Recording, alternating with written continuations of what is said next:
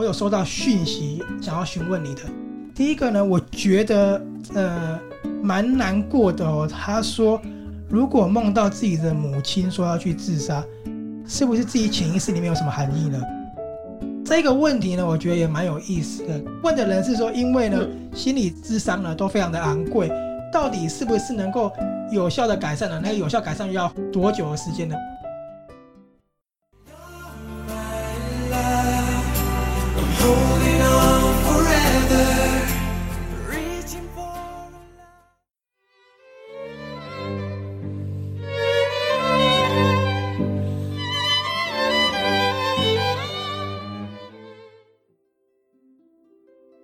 欢迎收听今天的阅读 Tango 书笔鉴赏会，我们是林森林与 Sophia。嗨，今天呢，非常非常的荣幸，我们第三度哦邀请到了远在英国的戏剧治疗师来做我们的访谈。嗯、不过这一集非常非常的不一样，对，这一集很特别，因为我们这一集是因为受到 SoundOn 的邀请，那开一个直播。对，没错，我们今天是直播的形式哦，所以呢。线上的观众可以在我们直播的最后面呢提出问题，一定会帮你做一个解答。同时呢，嗯、我们也会欢迎大家私讯我们，如果不好意思直接开口问的话，对，没错，你们私讯我们问题，我们也在节目的最后呢为大家一一回答哦。那我们今天直播的主题就是与忧郁漫舞的时光。没错，忧郁漫舞，我们知道很多朋友都很忧郁嘛，尤其是最近呢，不论是疫情啊，还是说是天气，对天气或经济不景气，所以呢，我们今天呢就做了这个忧郁的主题，请令呢为大家排解心中的烦忧。我们一起欢迎他。嗨，大家好，我是子玲，谢谢你们的邀请。芷玲的话呢，她是来自英国的戏剧治疗师哦。那我知道大家对戏剧治疗可能就是会有很多的问号，没关系，因为她已经解释过很多次。那可以听我们的第一集的访谈，她有做很多详尽的介绍。那这一次呢，子玲要为我们带来更多不一样的分享。不过可以先请芷玲再为听众朋友介绍一下你自己吗？就是你现在从事的工作跟你的平台。好的，没问题。呃，我是去年毕业的戏剧治疗师，我是在英国注册，然后在二零一八年的时候来到伦敦的皇家中央讲演与戏剧学院。哦，我觉得觉得我们学校的名字超难念。我念的是对，超中文超级难念。我念的是戏剧与形体治疗硕士，也就是有呃 drama 也有 movement 这两个方面。然后在英国的话，呃。不管你做任何相关治疗的工作，都必须要在所谓的 HCPC 这个协会底下注册。比如说，我们常听到的艺术治疗师、音乐治疗师、舞蹈治疗师，甚至到社工等等的其他，只要是与助人行业相关的，都要注册才能够执业。那我在去年完成实习，还有我的论文报告之后，一直到了十月，我获得学校。应该说赞助吗？嗯，他们担保的一个创业签证，然后就开启了我呃现在在线上的私人职业，大概是这样子。这真的是对台湾的许多朋友来讲比较陌生，因为我们在台湾有很多的在英国相关证照，在台湾是没办法使用，对不对？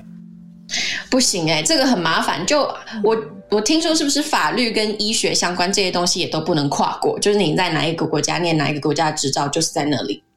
对，我记得是这样子，没有错。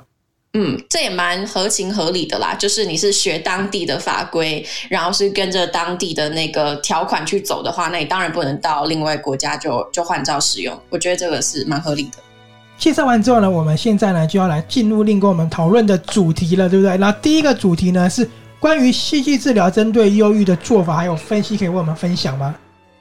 呃，其实我觉得忧郁这个主题有一点广泛，因为包含是经过诊断诊断的忧郁症，或是短期的忧郁现象，这两个蛮不一样的。再加上你应用的族群，比如说是小孩，还是青少年，还是大人，或是老人，我们的做法都会不太一样。然后再讲到个案他有没有口语能力。能用的素材又更不同了。但我之前在上课的时候，我们常常讨论到，其实忧郁，我们讲比较广泛的忧郁好了，不要限制在忧郁症这个诊断上面。它其实是大家可以想象一下，我们的人体的中心是一个核心，可是忧郁的话，就是你没有办法喂饱你的核心，或是它长期有点像是空洞的感觉，所以你就会对于自己做的很多事情，或是日常生活都提不起劲，然后长期处于一个情绪比较低落的状态。那戏剧治疗它作为一种疗愈的方式，主要就是有点像是陪伴的过程，然后利用一些不同的工具，比如说我们之前有提过的故事啦、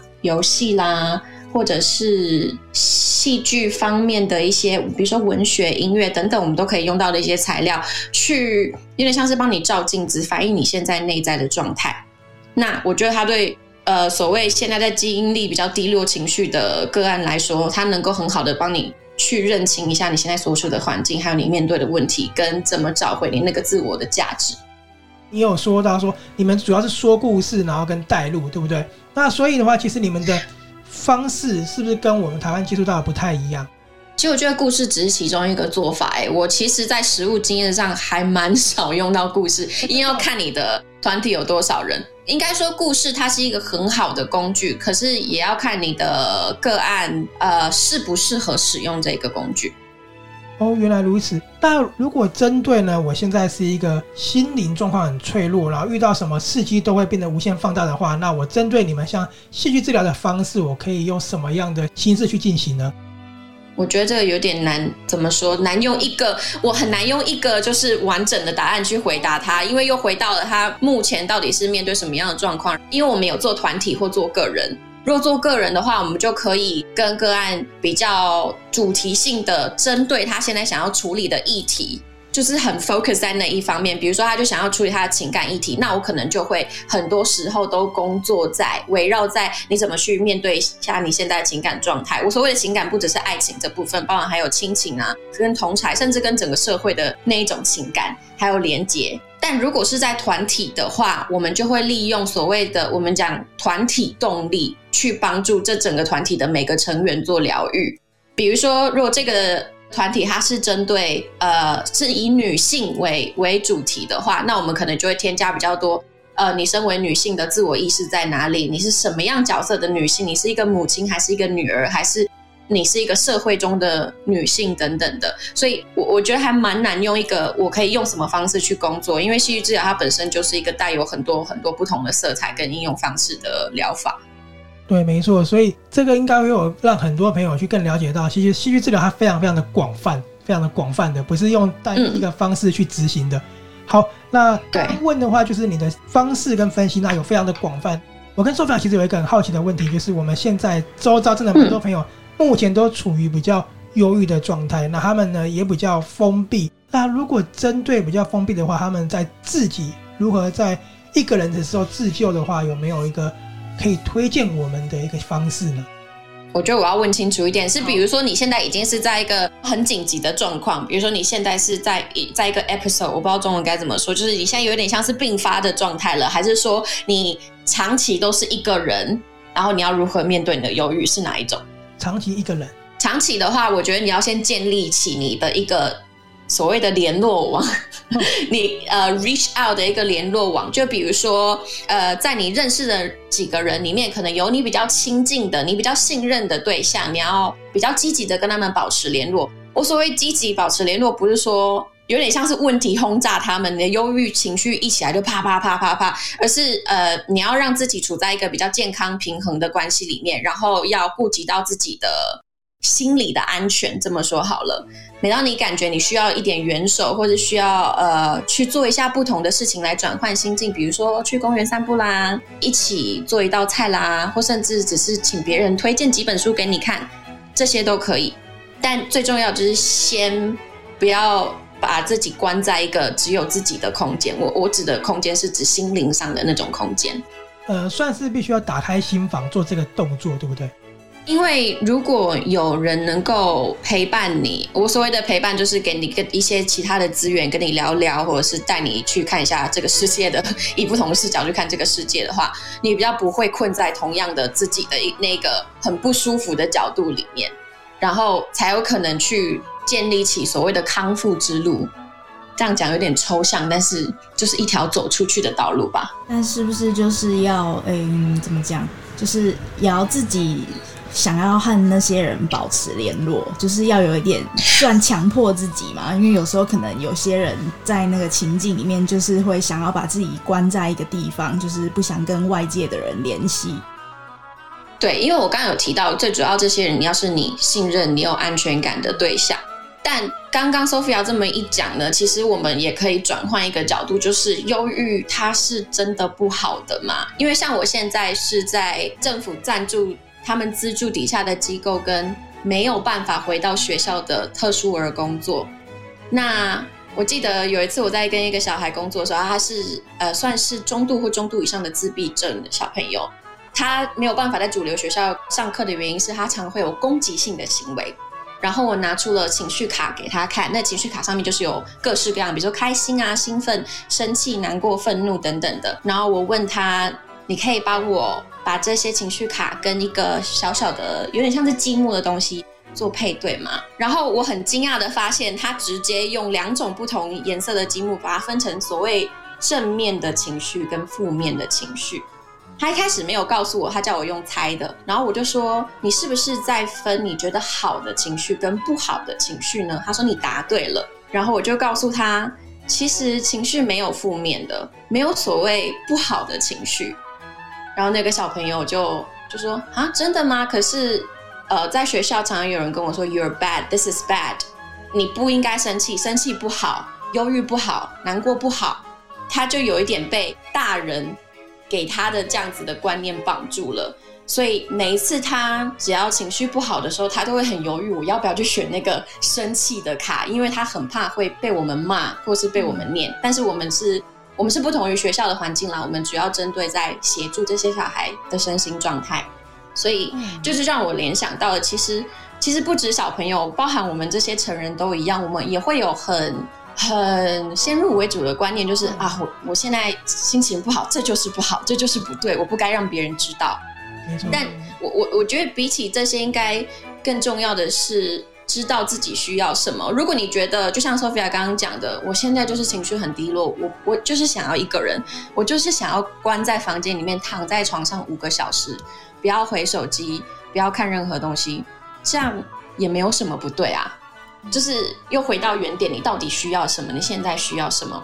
当然，如果你现在要做的事情是会伤害到自己或别人的话，那就另当别论了。嗯，这个我蛮认同的。我也觉得说，就是情绪应该不应该分成好或是坏的，应该比较像是一个能量高低的状态这样子，就没有说什么就是好的，或者什么就是不好的。像刚刚子琳说的，就是我们应该要看什么是自己需要的，会让自己当下是觉得比较舒服的做法。例如像刚刚说，我就是想关在房间五个小时，那我觉得就是可以选择让自己当下会比较舒服、舒心的做法。没错，呃，我之前在看我一个很好的朋友送给我一本书，是丁宁的。啊、哦，我有点忘记书名是什么了，嗯、我可能要看一下才知道。但是他那本书里面有讲到一句话，我我非常认同。他说，呃，如果你对所谓的好的情绪有追求的话，就比如说，啊、哦，我我好想要回到好的状态，我想要回到开心的能量什么的，那你其实无形之中就给自己套了一个，对，我一定要开心，我就是要开心，不开心的话，我这样就是没有达到我的目标啊，等等，你是在给自己压力。会会责怪自己。那本书的书名叫做《我不要完美，只要完整》。我不要完美，只要完整。然后是丁宁著作的。书名这句话讲的很好。对，是我很好的朋友从台湾寄来给我的。之前一个演员吗？一个艺人。对对对，没错，对，对是。好，我这里也再补充一下，因为。子琳呢，他人在英国，他是英国的戏剧治疗师，所以呢，他是跟我们远端做连线的哈，跟一些新进来的听众讲一下。那因为他在英国，所以他接触的一些治疗方式跟台湾就非常的不同，这也是他真正要跟我们分享的。好，那刚刚其实子琳讲的这个呢，真的非常的好。不过我跟 Sophia 还好奇一点，就是刚刚讲的是针对忧郁的一个患者或长期封闭的一个患者，他的一个方式嘛。那如果我们是亲友的话呢，我们可以做什么样的动作？因为可能他们有时候会比较防范我们，不想让我们去进入他的那个世界，这样子。呃，我觉得这又回到刚刚最根本的两个问题，就是有没有这个诊断。如果是有忧郁症的诊断，如果你的亲友已经确认确诊有忧郁症的话，呃，先加强一下你对这一个，我很不想讲疾病，可是我找不到其他的词，我们讲诊断好了。先加强你对这个诊断的认识，就是它到底是。会有什么样子的状态出现？然后听从专业的谓的指导吗？就是网络上现在已经有很多很多资讯了。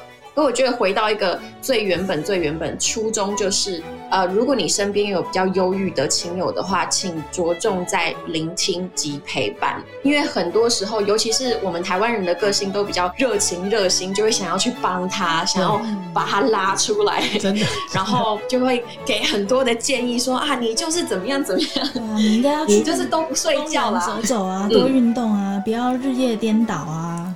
然后不要熬夜之类，都讲这些话，对，对，对，对不对？都没有吃水果，啊，对，没错，要吃香蕉啊，没错，没错。我记得我妈之前跟我讲过一句很好笑的话，就是那个时候我也不是情绪特别低落，但是就那一阵子有一点呃，有点走不出去，就我就说，我觉得我现在生活好像找不到一个突破口，我就好像有点被困住了。然后我妈就回我说：“ 你哦，你就是太无聊啦。”我我瞬间觉得。就就有一种被打击的感觉，就其实你自己可能无意中的一句话，在以他已经在一个挑战里面的人听起来会觉得说，哇，你 就不帮我就算了，还给我当头棒喝。对，而且很多、哦、当头棒喝是指好的那种，就是可是很多长辈都会这样子，对不对？对，或者说嗯就是太闲了、嗯，就是没事找事做才会这样子。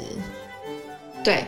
对，没错，所以我觉得我们先把台湾的热情摆一边，先不要急着去跟对方给一些建议或什么的，多一些聆听，然后鼓励对方去讲，鼓励他说，这有一点违反直觉啦。因为我其实之前读过一篇文章，是在提到说，当你看到一个人在哭，或者是他情绪很不好的时候，你其实也会有一点不舒服，你会想要他赶快停止。所以我不知道你们有没有经呃有没有看过人家这样，或是自己做过，我自己也做过很多次，看到人家在哭就说好啦，不要哭。好了，不要生气。我记得我好像在上一集访谈的时候有讲到，就不要哭啦，不要生气啦，不要难过。对，这个都是我们很自然的一个反应。可是你要违反你的直觉去告诉他说，没关系，我在这里。呃，所以你就尽管的发泄吧，或者告诉我发生什么事，或者只是纯粹的告诉他我在听。这个我觉得，呃，陪伴忧郁的亲友非常重要，而且最根本的一个方式。然后。呃，如果你真的不懂，就是他讲的那些情境，比如说一来有可能不是你的专业范围，比如说他讲的一些比较专业的术语啊，或是他的领域并非你的领域，我们就先别装懂，就告诉他说，我虽然不能够完全听懂你的意思，或是完全听懂你讲的那个情境，比如说他有可能讲到工作一些东西，不过。呃，我会试着去理解，然后也谢谢你愿意跟我分享，就是用这种鼓励的方式。对，不要急着装懂，或者是给对方意见，或是否定对方。对对，我觉得好像呃，装懂也是我们 人类一个生存机制，就是嗯嗯，我懂我懂，嗯，我理解理解我。可是有时候其实你根本不理解或不懂，就不懂就是不懂啊，没有关系啊，很正常。没错，我们要做的呢是陪伴跟倾听他说的话，然后呢尽量做到你说是违反我们原本的一个潜意识下的一个动作，说啊、呃、你不能这样子啊、嗯，不要哭啊什么之类的，对不对？我们要让他尽情去抒发那个情绪，然后去宣泄。而且呢，之前你在我们的访谈也有讲说，千万不要不懂装懂，因为呢你们这种治疗它是真的需要受训练才有办法的，不然会有反效果，而且反效果可能会很严重。对，就像我们在第一集有提到那个去角这件事情，就是我们身为戏剧治疗师很重要的一环，就是你如何把你的个案带到一个所谓的无意识或是呃意识背面的工作空间，精神层次的工作空间，然后再安全的把它带出来，这个是需要受到比较专业的督导跟训练。就我们自己的工作也是要受到讲 supervisor 的 supervision。我们要去找这些专业人士来监督我们的工作才可以。所以刚刚子玲跟我们讲的是，如果你是一个比较封闭的、有一点忧郁倾向的人，要该如何去面对这个情绪，跟我们是旁人要怎么去帮助的。那今天子玲有跟我们说，他想要介绍一本在戏剧治疗圈非常很受欢迎的一本书，而且那个作者写那本书花了二十年，对不对？刚刚他已经介绍了一本丁宁的书，现在有另外一本是真的在。你们英国那边算是大家都会去看的书籍，而且很开心，这本书也有出中文版哦，对，有中文版哦，在一九九五年出版的。哦，我都不知道它是一九九五年，好久哦。对啊，很久，但是我觉得还现在看还是很受用，就是不会觉得是那么久以前的书。那你说这本书是叫做《与狼同奔的女人》？是的，《与狼同奔的女人》。好，那你可以跟我们分享一下你怎么样推荐这一本书，或是它对你有什么样的一个感受吗？这本书其实是我当时要去药瘾戒治中心，就是它，它是专门提供给一些有成瘾问题的成人去的 daycare center，就是日间照护中心，不提供过夜的那一种。然后是我的督导推荐的一本书，然后他一讲，我就发现为什么身边的同学全部都知道。它是以女性为主题啦，但我觉得这个东西其实也可以延伸出来讲一些比较呃大象一点的问题。比如说里面我印象很深刻，就是有一个故事，就是专门在讲成瘾跟心理原型的问题。因为其实这样讲起来好像有点悬，但是你会对一个物质成瘾，就代表你有某一个。某方面或某一个事情没有办法被满足，你才会一直寻求外界的一个所谓的物质或一个东西，不断的去想要填补这个空缺吗？或者是这个空虚？对，然后你就会越陷越深，因为这是一个恶性循环。你不是针对问题的本身去下本的，你就是去去找一个好能够让我暂时抽离或是暂时觉得满足，那一下子又没有，我又要再来一次这样。他用了很多故事去比喻，然后做连结。所以他不会很枯燥乏味的，都是一直在讲说哦，爸爸爸爸爸，呃，家庭主妇，呃，学生，什么什么小女孩这些东西，他都是直接是一个故事，然后再分析，然后再讲故事跟我们要讲的主题两者之间的关系。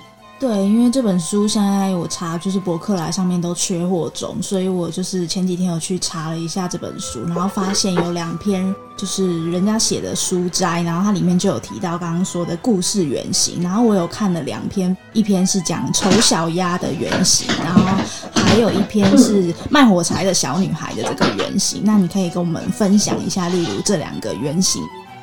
我觉得让我来讲原型，我现在是行外行外人，因为其实有很多呃心理学家或是咨商师，他们都对神话或故事做了很多很多的分析。但我的话，我是其中一个科目，其中一个科目是神话而已，所以我没有办法讲太多心理原型的部分。但是我觉得，身为一个戏剧治疗师啦，我可能会想要把。丑小鸭这个故事放在我们今天的主题——忧郁的患者上面，不要不能讲患者，忧郁的个案上面，或是长期处于对长期处于比较低落情绪的人或族群，或者是我可能也会把它运用在难民的团体上面，因为嗯，在英国的话，像我现在在工作的一个小男生，他就是来自阿富汗的难民家庭，然后他家里面有比较严重的家暴，然后也有他的。其中一个家人是在面对很严重的心理疾病的问题，所以丑小鸭他必定是一个主角，他是处在一个跟他自己很不一样的族群里面，嗯，然后他可能从年纪很轻的时候就开始意识到，我怎么好像跟别人不太一样，有点像是追寻自我的过程，就是就蛮好拿来应用在这两个族群里。发现这个作者有一点是让我觉得很为之一亮的，他是荣格学派的资深心理分析师。荣格学派是不是也跟你是相同的？对，我，我受训的过程都是用荣格的心理原型，然后我们自己要工作的，因为我们受训必须要有达到一定时数，跟嗯 individual therapist 工作的时数也都是要跟荣格的智商师。而且呢，他也是瑞士苏黎世国际分析心理学学会的一个会员，所以其实他这本书本来就是跟你们是息息相关的，对不对？但我觉得很特别的是，嗯，他居然还曾经是诗人呢，所以代表他这本书里面的用词也都非常的美咯。嗯，对，其实他有时候会有很多金句啦，就是你读一读就觉得哇，这句话也太有道理了吧。我们是不是还有讲到另外一个故事？对对，刚听到丑小鸭，现在是卖火柴的小女孩。今天稍微看了一下书摘，他就是说卖火柴小女孩这个原型是说我们每个人心中其实本来都有一个力量，那那个力量就是那个火柴的火光。可是卖火柴的小女孩居然为了就是追寻她追寻不到的东西，想要把这个力量就是这个火柴卖掉，然后追寻一些幻影，这样子。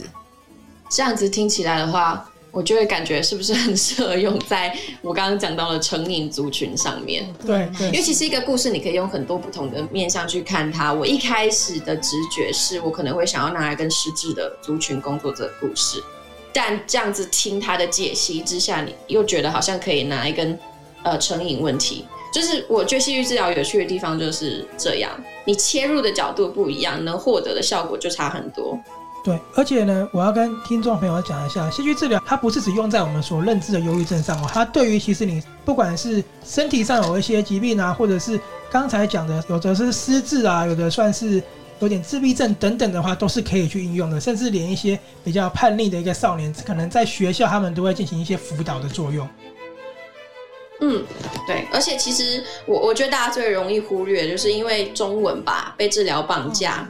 对，我之前在访谈里面很常讲这件事，被治疗绑架之后，大家就会觉得说与我无关，我又没病，干嘛呢？这个就是我们。中文的一个污名化，就会觉得说它是病人专属的一个东西，然后甚至会很怕别人知道说哦，我有在跟咨商师工作，我有自己的心理治疗师。但这个就真的是，我觉得一个社会一个文化进步与否，你能看得出来的一个标志吧？你会发现，越先进的国家，大家会越注重心理健康这一块。对，这是一个必然的发展趋势。对，就像你们英国现在非常注重，就是因为受到疫情之后，他们认真的在。想如何在对疫情过后的人的心理做重建，这是上次你跟我们分享，我觉得是很棒的一个东西。因为心理重建现在终于在国外被受到重视的时候，代表他对于我不能讲患者啦，就是有这样状况的人，其实是非常非常多的。对，而且我前几天才看到 BBC 的一个新闻，有说得过曾经得过 COVID 的人呢，比一般没有得到 COVID 的人更容易面临到 depression，就是忧郁的问题，还有其他的心理状况。现在还没有办法断言说是不是 COVID 真的会直接的影响到你的心灵健康、心理健康，但是有这个趋势，就是他们去追踪这些，因为英国的范。呃，范围太大，的有得过 COVID 的人，那个数据量很大，所以他们就去追踪这一些人，然后发现似乎有这样子的一个倾向，所以他们也就现在拨很多预算，会花很多时间去看注重这一块，因为不管你有没有得，都势必会受到疫情的影响。对对，这是真的。好，那不好意思，我在这边跟大家补充一下，刚、才呢，子琳所介绍那本《与狼同奔的女人》呢，虽然说博客来已经全部卖完了。不过呢，还是可以去找这本书啊。那它出版社是心灵工坊这个出版社，译者呢是吴菲菲，作者名字呢有点长哦，所以我念慢一点。克莱丽莎·平寇拉·艾斯戴斯，这个呢就是刚才子琳介绍的书。那我另外呢想要推荐一本啊，我觉得看了我可以理解为什么子林刚刚讲的很多治疗师呢都会跟故事跟神话有关，就是《千面英雄》，我觉得那也是一个很特别的一本书，对，我再推荐给大家。好。那嗯，因为刚才呢有说到故事嘛，所以我记得你在跟我们聊到《与狼同奔的女人》的时候呢，你跟我说你喜欢这一本书，就是因为它里面列出了很多不同阶段身份的女性治疗原型呢，搭配故事哦，分析个案。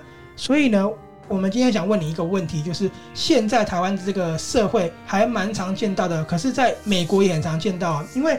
美国呃，之前是不是有一部小丑的电影在拍摄的时候呢，引起了美国政府很高的重视，因为他们觉得这个电影会对很多观众的心理造成很大的恐慌。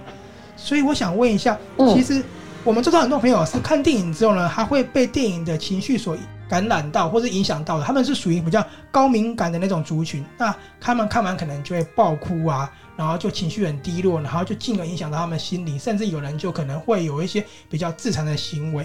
那我想问一下，对于高敏感族群呢，面对到这样的一个作品的时候，他是有没有什么方式去做那个抽离呢？我觉得这有点像是你之前说的，是不是入戏太深了？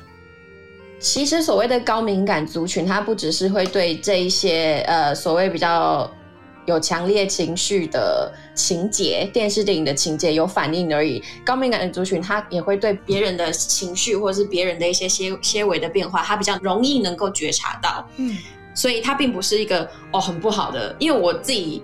做了一些测试，发现我应该也是高敏感族群，然后就有一点觉得说，哈，天哪，为什么这样？我不想当高敏感族群等等。但其实它可以被运用在很好的地方。只是刚刚圣宁讲的，就是所谓的入戏太深这件事，我觉得要取决于你跟这个情节有没有太高的呃相似性。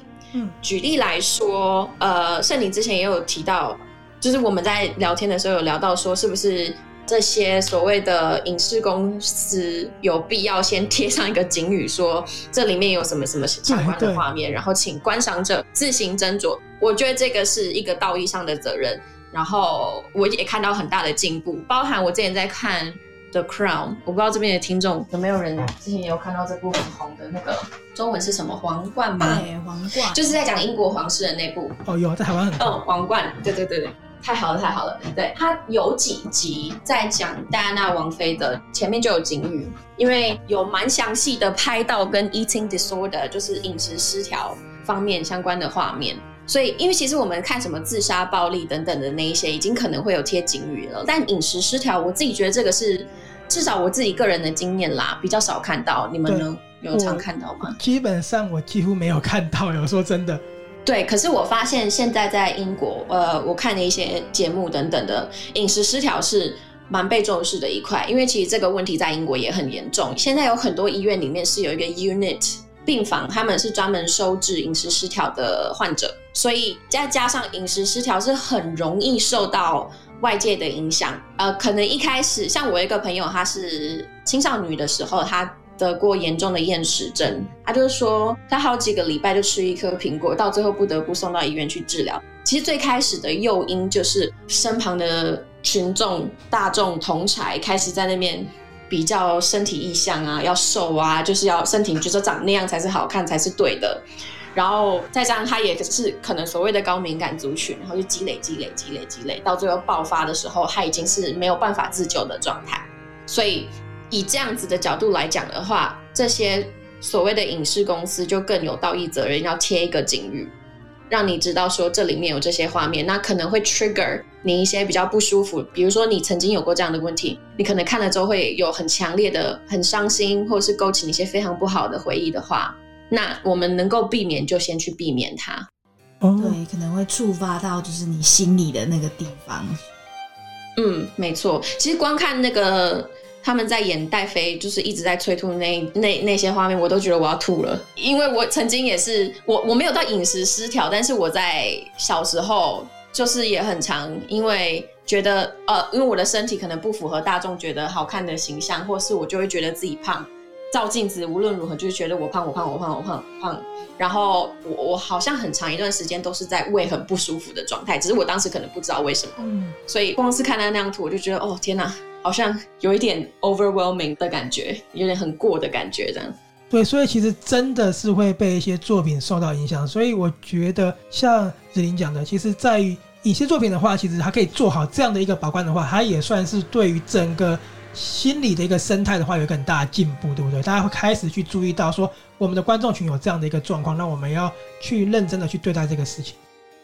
对，没错，呃，其实这也蛮像是我在带工作坊的时候，我现在都会在呃网络上带一些戏剧治疗的工作坊。我在一开始的时候就会说了，呃，我们今天这不是治疗团体，这不是一个治疗性质，只是有疗愈性质的一个工作坊而已。但如果你在今天过后觉得非常不舒服，那请去找你的治疗师讨论你今天所经历的一切。如果你没有治疗师的话，请你在整个过程当中特别注意你的身心状态，因为你永远没有办法保证。我觉得，哦，就是很表面、很浅浅的东西，会不会勾到别人的一些深层的、可能底层的创伤，或是他的一些不舒服的经验，你永远不知道。对，因为最近很多朋友真的遇到我们刚刚讲的状况，不要去想说自己很不好或自己生病了怎么样，其实你们没有错，对不对？你们呢，其实可以透过很多方式去舒缓你的情绪，嗯、并不是你很脆弱。那我是觉得说。很多人在拍摄电影的时候，在做一个作品的时候，真的真的需要多加一些警语，这样子才会有效帮助。因为会问这个问题，其实也是有一个要拍片的导演，他问我这个问题，他说这样子是不是会对市场有很大的冲击？就是说，如果拍了一个会影响到世人的一个观感的话，我说对，因为毕竟这就是我们现在所谓所面临到一个很强烈的问题，而且如果一部作品影响到很多人的话，就代表我觉得啦，我。代表我们现在的社会也是属于在一个很敏感的一个状况，不知道你是不是也这样觉得？你是说可能会引起比较广泛的共鸣，或是对对一种所谓的集体创伤？我又开始用一些很玄的字。对，就是这样，就是之前讲的集体创伤啊，嗯、或是一个集体的恐慌。我我觉得可以从整体社会的反应来看出，可能这个族群，我们讲族群好像是一个文化或者是一个地域性，他们所处在的状态是什么？对，对，呃。比如说像是刚经历过内战的一些国家，他看有一些比较讲到一些战乱啊，或是无家可归的影片或是电影，他当然就会有很高的共鸣性。那你就可以用这个方式，有点像去试水温，说知道这个地域性的观众大概都在想些什么，嗯、或是正在面对的比较集体性的挑战是什么。哦，对，这就像我们台湾，哎，那时候不知道你是不是在英国，台湾前阵子因为应该说几年前啦，因为有在捷运上有发生过一些喋血的事件，导致大家都很怕很怕坐捷运，那段时间捷运是空的，所以其实这是一个集体现象，嗯、它并不是个人的一个心理的症状，对不对？对对，我那时候人在台湾，我只是没有在台北，但是他经过的地方是我平常会 我平常会坐的地方，所以呃，其实我那个时候是蛮难过的，因为我学校呃应该是员工吧有受伤。嗯，哦，那我觉得你今天分享这个真的很棒，嗯、因为其实这是我这几天一直跟人在探讨的问题，因为就变成我们刚刚说的两个层面，嗯、一个层面是是不是需要做到把关，第二个层面就是。也许它属于的并不是个人的心理疾病，它属于的是一个社会的集体现象。那当然了，的确高敏感族群它本来就会对任何事情敏感，不只包含是隐私，所以这也并不是说单一方面的责任。但他们可以透过你刚刚说的很多方式去舒缓自己的情绪，对不对？嗯，再加上，其实刚刚圣宁有提到说，如果你入戏太深的话，该怎么办？其实他现在加上警语旁边都有告诉你说，如果你真的不舒服，请有哪一些网站你可以找到相关资讯，或是你可以去哪里求助。这样，就像我们的，我记得新闻上面也会说吧，如果就是播自杀相关的新闻的话，可能也会在下面加个，对对对，类似这样的方式，就是告诉你说，哦，其实如果你需要帮忙的话，可以去哪里找，等等的。那如果你是。这些人的亲友，就是你察觉到你的亲友可能在某个电影或某一个某一部戏之后反应比较强烈，你也可以适时的去辨别他，就是认识这些 Q，然后给他一些援手，就告诉他说：“哎，我觉得你这之后好像情绪比较低落，是你想要聊聊吗？或是你愿意告诉我发生什么事了吗？”就一样，聆听跟陪伴这两件事情。这其实是很好的方式，因为也许他不会对我们开口，可是我们可以从这个方式去发觉到说啊，他被什么东西影响了，那他可能就有这样的状况。那我问你一个问题哦，就是你们现在在英国啊，嗯、因为今天英国有一个非常非常震撼的一个新闻，就是菲利普亲王。对对对对，那会不会也会有一个很集体哀伤的一个状况？我这样讲好像不太好，但我觉得可能 可能还好。真的。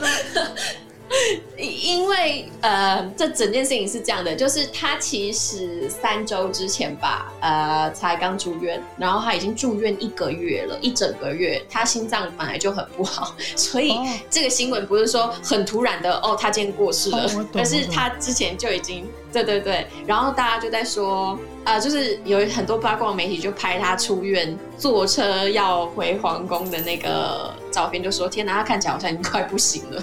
就是已经有很多人在讨论说他怎么看起来好像真的已经呃病得很苍白等等的，所以他也没有很突然啦。但我觉得也可能会引起英国的整个社会对于历史上的一些回顾，毕竟他已经他九十九岁，快要一百岁。对对，你可以想象说媒体可能会去回顾他以前跟。Queen 结婚啊，然后他的背景啊，然后又讲到战争啊，不免会有一个大回顾。那你这回顾的过程当中，会不会勾起一些可能有经历过这些事情，或是他的亲友有经历过这些历史事件的一些感觉或或者是想法，就不知道了。所以有可能会出现我们刚才讨论的那个情况，就是整个社会一个集体的现象。因为毕竟九十九岁，他横跨的时空等于是一个世纪嘛，那很多人都有经历过一些。很艰难的时刻嘛，嗯，所以很多回忆应该都会是有的。对，对，而且我觉得就我的身份来讲不太客观啦，因为我两年前才搬来这里，然后我又是一个外国人，我对这个所谓的皇室，应该说这这个区块我没有太深的了解或是太多的共鸣。嗯，可是如果你去问那些非常非常爱戴英国皇室的民众，他可能真的会受到影响，而且蛮大的。你光是看戴妃，当然那王妃她当时是。整个社会都非常非常爱他，所以他的处事是呃造成很大的影响，所以我觉得也有可能会有一些人真的受到很深的哀伤的影响。看后续的一个这样讲好像不好，就是后续的一个发展，他对于英国现在的社会冲击，因为我知道他们的人好像真的都是还蛮爱皇室的，这就是我很好奇的地方，因为我们台湾并没有这样的一个一个状态。台湾没有皇室。对，我觉得皇室在英国的地位是随着不同的时代有不同的高低起伏，嗯、有高有低。最近呢，稍微低一点，因为皇室出了一些呃有的没有的新闻。对对，台湾其实也蛮关注的。对对对，这些事情我想应该全世界都会知道。是。所以说，呃，皇室的支持度，或是大家对皇室的热爱度，可能没有像以前那么的高，但肯定是有的。他对英国整体的民众、民心、社会的影响，肯定都还是在，绝对有。好，非常谢谢分享我们一直很好奇的事情。那我刚刚突然想到一个蛮有趣的啦，因为你说现在影视作品呢做很大的进步，都会加警语嘛，包括我们新闻也是。我跟你分享，因为台湾呢对于自杀蛮敏感的，就只要有自杀的新闻，都会说呃打防自杀专线啊，自杀不能解决问题这样子。我是觉得做得很好了，不过已经做到就是前阵子因为那个伊斯兰国他们不是被美国攻打吗？然后里面有一个算他们的将领嘛，他自杀。台湾报这个自杀新闻的时候呢，还是跑那个字。说那个，你说跑自杀这两个字吗？自杀哦，你说你到旁边的警语，嗯、对，还是这样跑，我觉得蛮有意思的。那时候我就有截图，然后我朋友觉得蛮好笑的。不过我我知道电视台的用意啦，因为其实很多人听到自杀会很敏感，他不管里面的人是谁嘛，对不对？只要我听到那个新闻，嗯、听到那个字的时候，就会被勾起那种心里很不好的那种想法，这样子。这个我跟你分享，我觉得做的还蛮好的。你刚刚提到那这件事情，我就觉得好像在所有的，包括我们刚刚讲饮饮食失调啦，或忧郁啦，或什么等等的一些社会议题，就是自杀这个，台湾好像非常感冒。不能讲感冒啊，就是会比较容易紧张，会会会好像反应比较大这样。对，嗯、那你刚刚说饮食失调在台湾，可能是我接触的关系啦，我就真的很少很少关注到。那这个问题我比较好奇的是，在英国它算是一个。以治疗上面会蛮常见的一个案例吗？你说的治疗是心理健康？对对，心理健康算是还蛮常见的诶，eating disorder。因为所谓的饮食失调，不只是我们常听到的厌食，还有包含暴食。只要任何你是因为呃饮食方面造成你没有办法回到正常生活的轨道的话，其实都包含在饮食失调。它算是一个比较大的科目。如果今天是一个很想要。减肥，然后到有点偏激的话，他会不会久了也会变成这样的一个状况？这就不一定了。首先要看他本身的心理状况、精神状况是什么，然后有没有其他的遗传因素。因为我们知道某一些心理上的诊断可能也是跟遗传有一些关系，没有办法百分之百确认，但是这可能会跟你整体的家族或是就是你你受到的环境的影响也会有关系。不过，它的确是可能性会比较高的。嗯，那你说一直减肥，然后减肥到了有点失控的状态。对，就是我有些朋友真的是减肥到失控，我不好意思讲啦，嗯，因为这样讲好像觉得他是不是要去看医生什么？可是我觉得有些人是减肥到他的心理状况有点非常敏感的。你只要说到，哎，你是不是最近怎么看起来比较丰腴丰腴一点，他们就很敏感，然后就可能会很极端的方式。那也有遇过是被感情所伤。他只有暴食，暴食之后呢，他变胖了之后，他整个的心态全部都不见了，很消极，然后甚至看起来就是很封闭的那种样子了。所以我就在想说，这样子饮食失调是不是真的是跟心理状况是相互影响？饮食失调绝对绝对是跟你的心理状态有很大的连结，因为其实像我们班上，我记得有一组就是去医院的饮食失调病房中心做实习，那其实他们工作的很大一个部分。跟忧郁有点类似，是 focus 在你个人的核心空洞，就是你的自我价值到底是什么？你能不能看到你自己真正的需要？很多是在捡回那个。我之所以讲捡回，是因为我们每个人本来应该或多或少都会有对自己的认同跟自己爱自己的程度。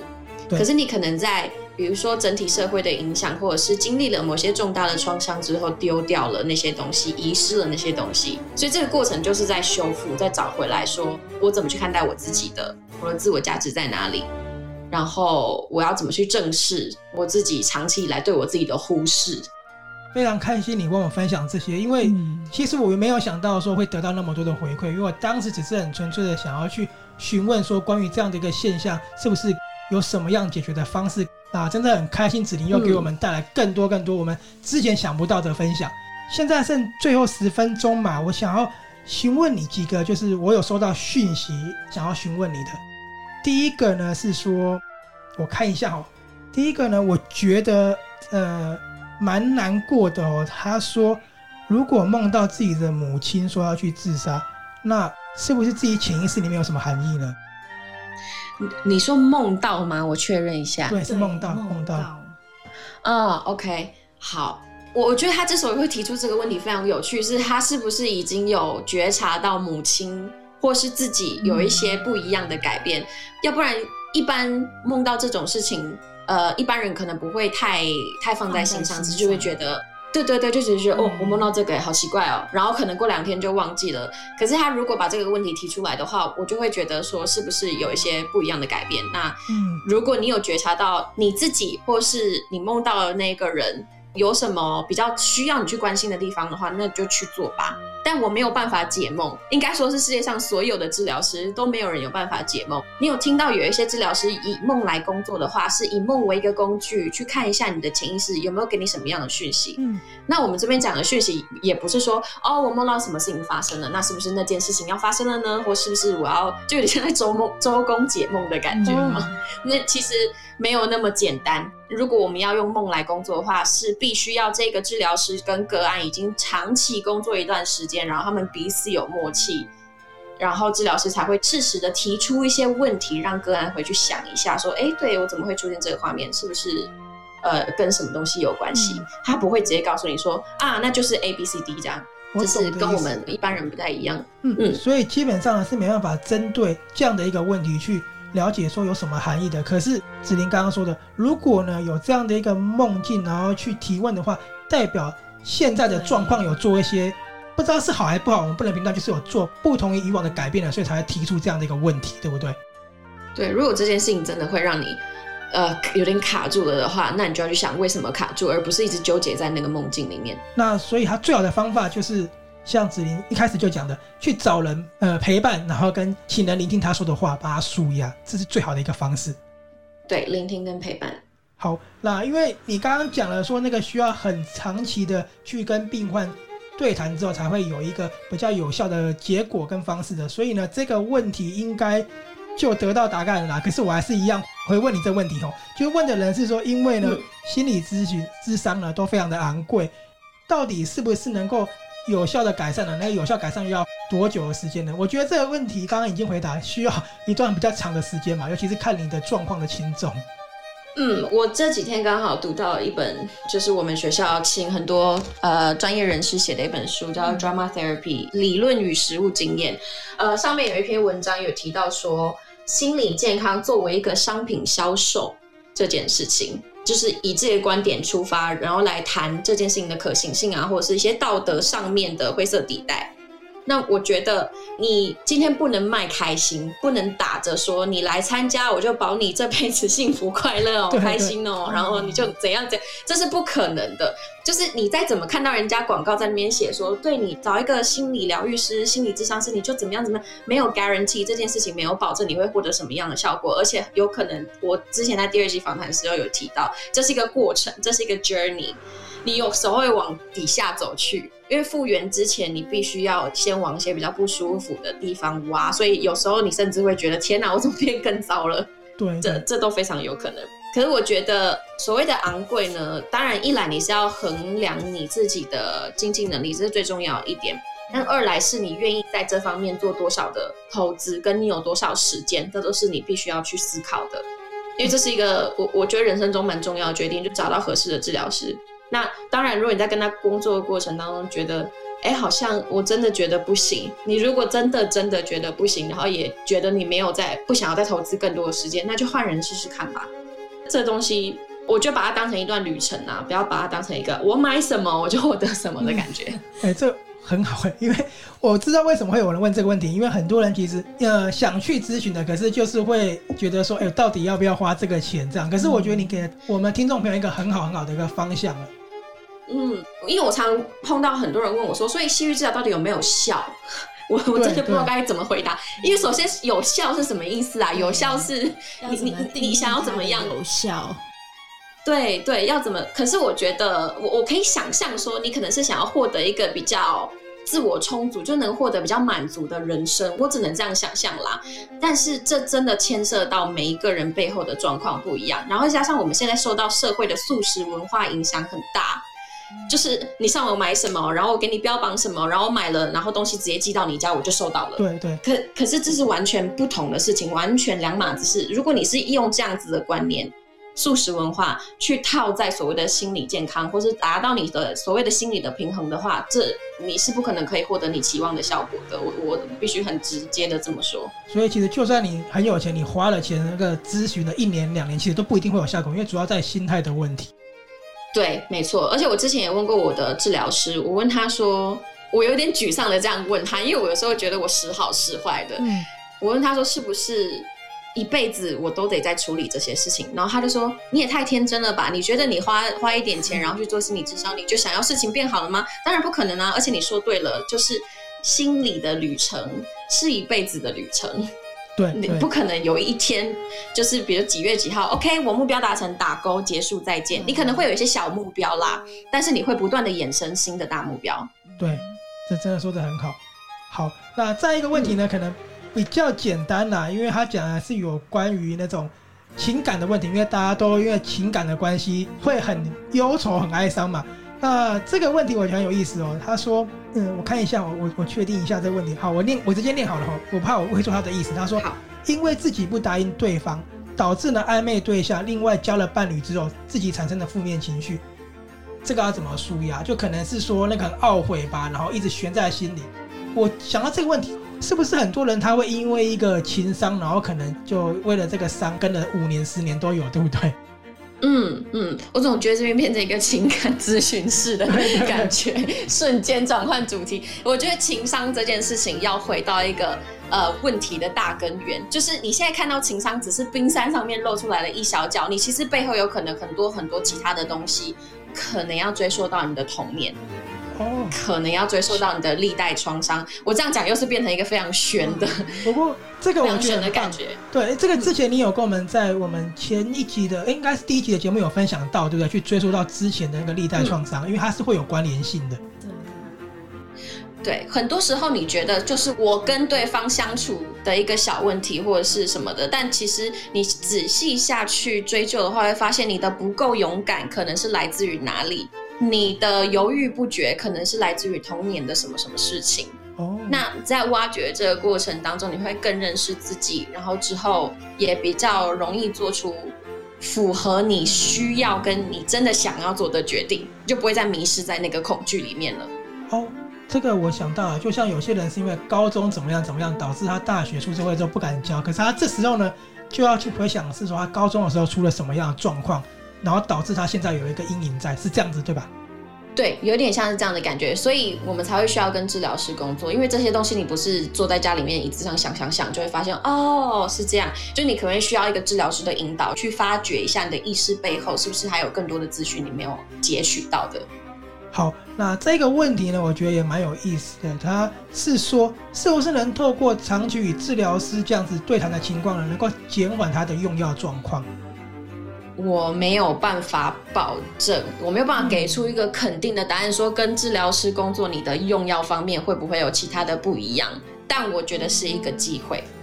所以其实还是要去试试看，因为毕竟治疗师他可以带你的，有个很重要的是，他可以帮你引导，可以帮你抒发跟聆听，他都会做到，所以你的状况是有可能会改善的。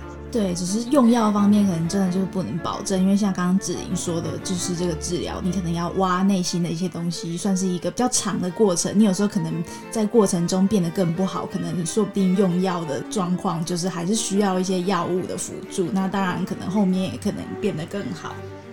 嗯，没错，我觉得 Sophia 做了一个超级好的总结，就在这个问题方面。嗯好，最后一个问题呢，不是针对我们如何看待忧郁、看待创伤了，他是问说，因为呢，他想要读治疗师，他觉得在台湾的这种资源不多。那如果要走治疗师的话，你有什么样的建议呢？其实像你有说，如果在国外，像你在英国拿到这个证书的时候，在台湾是不能去执业的。嗯，我没有办法以治疗师的身份去执业。对，那如果是针对想要走这条路的话，你有什么样的？呃，心得或是忠告跟这位朋友分享的。我最近常常被想要做治疗师这个行业的人问到这些问题，我觉得很有趣是。好像台湾正在新兴起这一股对于心理健康的重视，我觉得这是一件蛮好的事情。对，这是一个很好的事情。那这就回到政策的这个部分，就是要先想好说，呃，你如果拿到这个执照，你想要在哪里执业？你会想要留在国外，或是转战到其他国家？那你要去的那个国家，对于所谓的呃治疗师这个行业，他们的法规是什么？他们的态度是什么？有多少的支持？你跟多少的资源？那要回台湾的话也不是不行，因为台湾目前也有很多的戏剧治疗。我只能讲戏剧治疗，因为其他表达性艺术治疗我不是那么确定。戏剧治疗的前辈有很多很多，所以你可以先去跟一下他们的团体，看一下戏剧治疗在台湾的发展是怎么样。然后你也可以透过这些过程，更加确定你自己是不是想要走这一条路。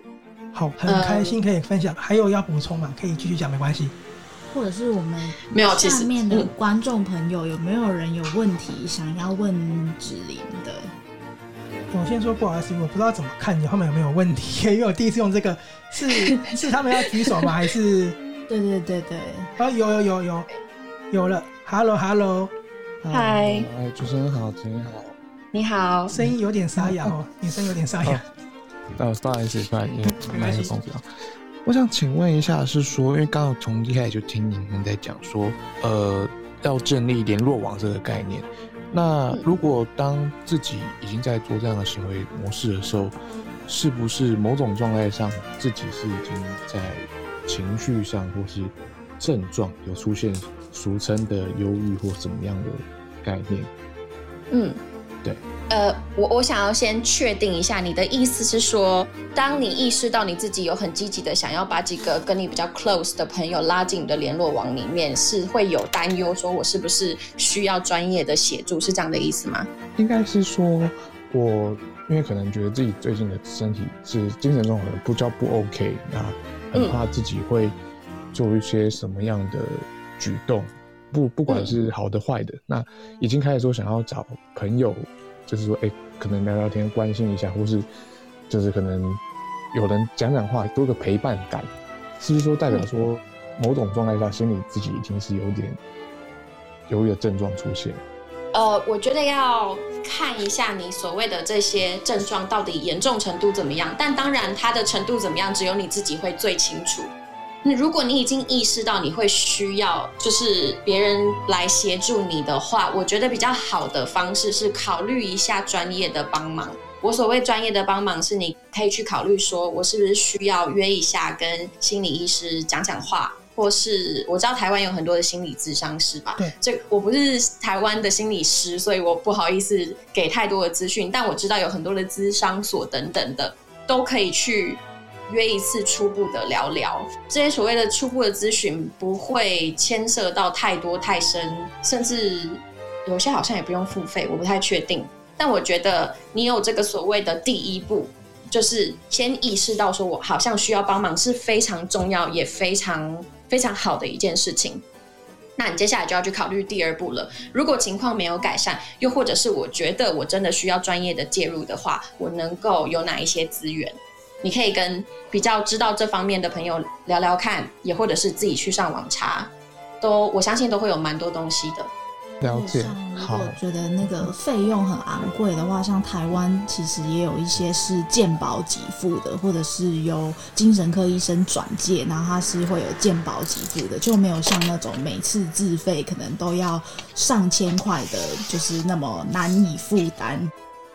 嗯，我这边也可以提供另外一个方式，就是呃，拜疫情所赐，现在很多心理咨商都转成线上的了。所以，如果你个人是可以接受线上的对谈或是面谈，呃，不管有没有用到 camera，有没有用到视讯的功能，它通常费用会比较低啦。因为你想象一下，治疗师他可以省下那个通勤的费用或租工作室的费用，他可能也会呃比较让那个智商费不会那么的高不可攀的感觉。所以有经济方面的考量的话，也可以呃考虑这个办法。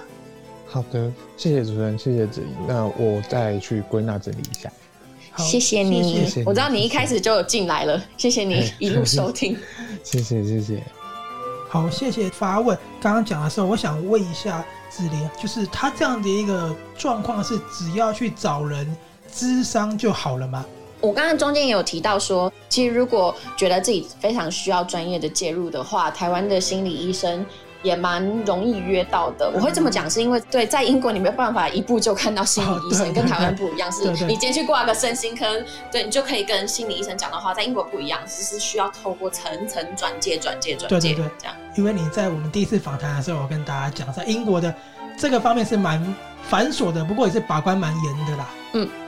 好，那再问一下，还有听众朋友想要询问子玲有什么问题的吗？我们看一下，看起来应该是好，应该是没有了啊。非常谢谢子玲今天的分享。那我们一样呢，再跟大家推荐一下，说子玲在我们的两次访谈呢，有介绍了英国呢对于戏剧治疗还有各种治疗的各种形式，还有英国的医疗系统，还有一个，因为刚刚有看到有人有问说，就是关于。走治疗师嘛，那如果你想要走英国的话呢，子玲也有在那一集呢分享说怎么拿到创业签的，在那边成为一个戏剧治疗师的。那第二集呢，就是跟大家讲说，面对疫情的话呢，英国有什么样的方式？那如果你因为隔离啊，或是因为失业的话很忧愁的话，又有什么方式去舒缓你的症状？最后呢，我还是要再麻烦子玲再一次为后来进来的朋友呢去介绍一下你自己。不好意思，再麻烦你再多讲一次了。没问题，没问题。嗯，我是二零一八年来英国伦敦念戏剧与形体治疗硕士，在皇家中央讲演与戏剧学院。去年毕业之后拿到学校的担保，然后转成了创业签证。现在在这边职业是我的私人职业，然后未来也会规划一些中英文的疗愈旅行，还有呃疗愈的线上工作坊。那我也有针对。团体或个人做线上还有面对面的疗程，所以欢迎大家有兴趣的话，可以上网搜寻一下 Drama for Souls，也就是给灵魂的戏剧 Drama for Souls。我的网站上面有中英文双语的资讯，而也欢迎推荐给你觉得会需要的亲友，因为其实我真的非常推荐戏剧治疗给所有一般大众。不是有任何诊断的，因为我觉得大家都会需要一个私人跟安全的空间去处理一下你日常生活中难以处理的情绪。没错，真的不要因为听到治疗两个字就觉得我好像生病了。没有，它真的只是帮你去舒缓自己的一个心情，让你达到一个更好的状态。不要因为我们真的前几集有说到，我们在推广这一集的时候，常常遇到很多朋友说我又没生病。真的真的不是说你生病，只是希望你能够。舒缓心理不好的一个那个地方，这样子，对，这也是未来的一个趋势，就是大家一定会越来越重视心理健康。然后，如果我换个名字，我叫我自己疗愈师，其实我在做的事情也一样，因为大家一直逼我改名，说不能讲治疗师，要讲疗愈师，我想到为什么呀？原来是我，我可以了解啦，就是一个标签。对，毕竟大家对治疗两个字很敏感嘛。好，真的很谢谢你。那我另外想问一个没有相关的，因为。刚才一直听到你们英国那边，你那边有那个救护车的声音嘛？应该没发生什么严重的事情吧？真的只有这么大声吗？我刚我刚刚只有听到一两台而已啊，有这么严重吗？应该是还好吧，没什么重。刚刚听到好像持续蛮久的，我们突然担心了一下。哦，我猜应该是因为我现在戴降噪耳机，所以我自己也听不太到。不过不不用担心，我住在市中心，所以这些声音是很正常的。好好好，谢谢谢谢。那。